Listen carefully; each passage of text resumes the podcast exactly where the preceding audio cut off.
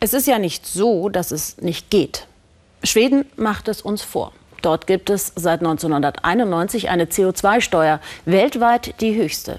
Bürger und Wirtschaft haben sich an den Aufpreis auf fossile Brennstoffe gewöhnt. Und Ölheizungen, die jetzt im Herbst bei uns in Deutschland wieder anlaufen, gibt es dort schon lange nicht mehr. Der Strom kommt aber zu 40 Prozent aus Kernkraftwerken. Christian Stichler. Viele sagen, hier in Dalarna liege das Herz Schwedens. Einst war die Gegend die industrielle Schatzkammer des Landes. Von hier wurde ganz Europa mit Kupfer versorgt und aus Falun stammt auch die typisch rote Farbe, mit der so viele Häuser in Schweden gestrichen sind. Aber in den Wäldern Dalarnas liegt nicht nur viel Vergangenheit. Hier kann man auch einen Blick in die Zukunft werfen. Für Forstingenieur Per-Uwe Torstensson beginnt sie hier, im Wald.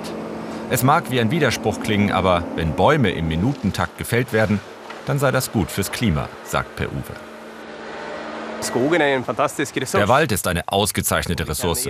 Wenn wir statt mit Beton mit Holz bauen, dann ist das gut für die Umwelt. Und wenn wir statt mit fossiler Energie mit den übrig gebliebenen Ästen und Zweigen heizen, dann haben wir eine ganze Menge fürs Klima getan.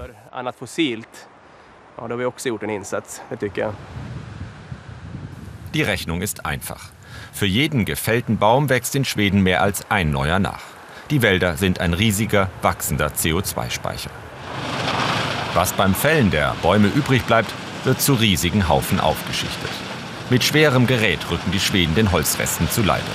Die Biomasse, die hier entsteht, wärmt später Häuser und Wohnungen in Stockholm. Per Bahn und Schiff kommen jede Woche mehr als 1000 Tonnen Holzreste in der schwedischen Hauptstadt an. In einem der modernsten Wärmekraftwerke der Welt wird gleichzeitig Strom und Heizenergie produziert. Das reicht für 150.000 Elektroautos und rund 190.000 Wohnungen. Wir sind ein kaltes Land. Wir brauchen Wärme. Die schwedischen Kommunen haben schon in den 60er Jahren die Fernwärme massiv ausgebaut. Seit 1991 die CO2-Steuer eingeführt wurde, hat man nach und nach alle Anlagen auf Biobrennstoff umgestellt. Derzeit im Bau eine Pilotanlage, die den Kohlenstoff beim Verbrennen aus dem Rauchgas herausfiltern soll, damit künftig noch weniger CO2 in die Atmosphäre entweicht. Wenn Per Uwe in den Wäldern von Dalarna unterwegs ist, fährt er meistens elektrisch. Nur bei Strecken, die länger als 50 Kilometer sind, springt der Benzinmotor an. Die höchste Kohlendioxidsteuer der Welt macht sich auch beim Tanken bemerkbar Umgerechnet etwa 25 Cent macht die Abgabe pro Liter Benzin aus. Dieses Auto hat eine Kapazität von 10 Kilowattstunden. Wenn ich die Batterie voll auflade, kostet das etwa 10 Kronen. Das reicht für 50 Kilometer. Mit Benzin kostet es das Dreifache. Die Stromproduktion ist in Schweden schon heute praktisch fossilfrei, wie man hier sagt. 40 Prozent stammen aus Wasserkraft.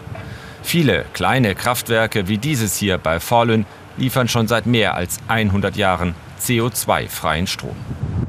Aber 40 Prozent der Elektrizität produziert Schweden nach wie vor mit Atomkraft, wie hier in Forsmark nördlich von Stockholm.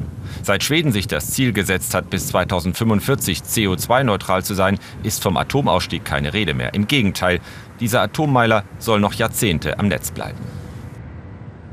Gleichzeitig baut Schweden seine Windkraftanlagen aus, finanziert mit Einnahmen aus der CO2-Steuer. Wenn Per Uwe nach einem kalten Herbsttag nach Hause kommt, dann wärmt diese kleine Anlage das Haus, eine Wärmepumpe. Für Einfamilienhäuser in Schweden inzwischen der Normalfall. Ölheizungen lohnen sich finanziell nicht mehr, aber so ganz ohne Holz kommt Per Uwe dann doch nicht aus. Wir haben diesen Kamin einbauen lassen, für den Fall, dass der Strom einmal ausfällt. Außerdem ist es gemütlicher am Abend.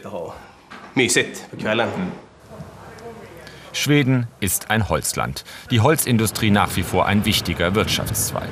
Nun hat man das Sägemehl als Energieträger entdeckt. Mit ihm sollen einmal Lkw und Flugzeuge angetrieben werden. Deshalb haben sich in Schweden der größte Mineralölkonzern und einer der großen Sägewerksbetreiber zusammengetan und ein gemeinsames Unternehmen gegründet. Pyrolyse heißt das Verfahren, bei dem aus Sägespänen durch Erhitzen Öl entsteht. Wir sind ein holzverarbeitender Betrieb. Aber Pyrocell, das einmal Öl aus diesem tollen Material hier herstellen soll, basiert auf Thermochemie. Das ist für uns Neuland, also eine echte Herausforderung. Da überschreiten wir praktisch unsere alten Grenzen.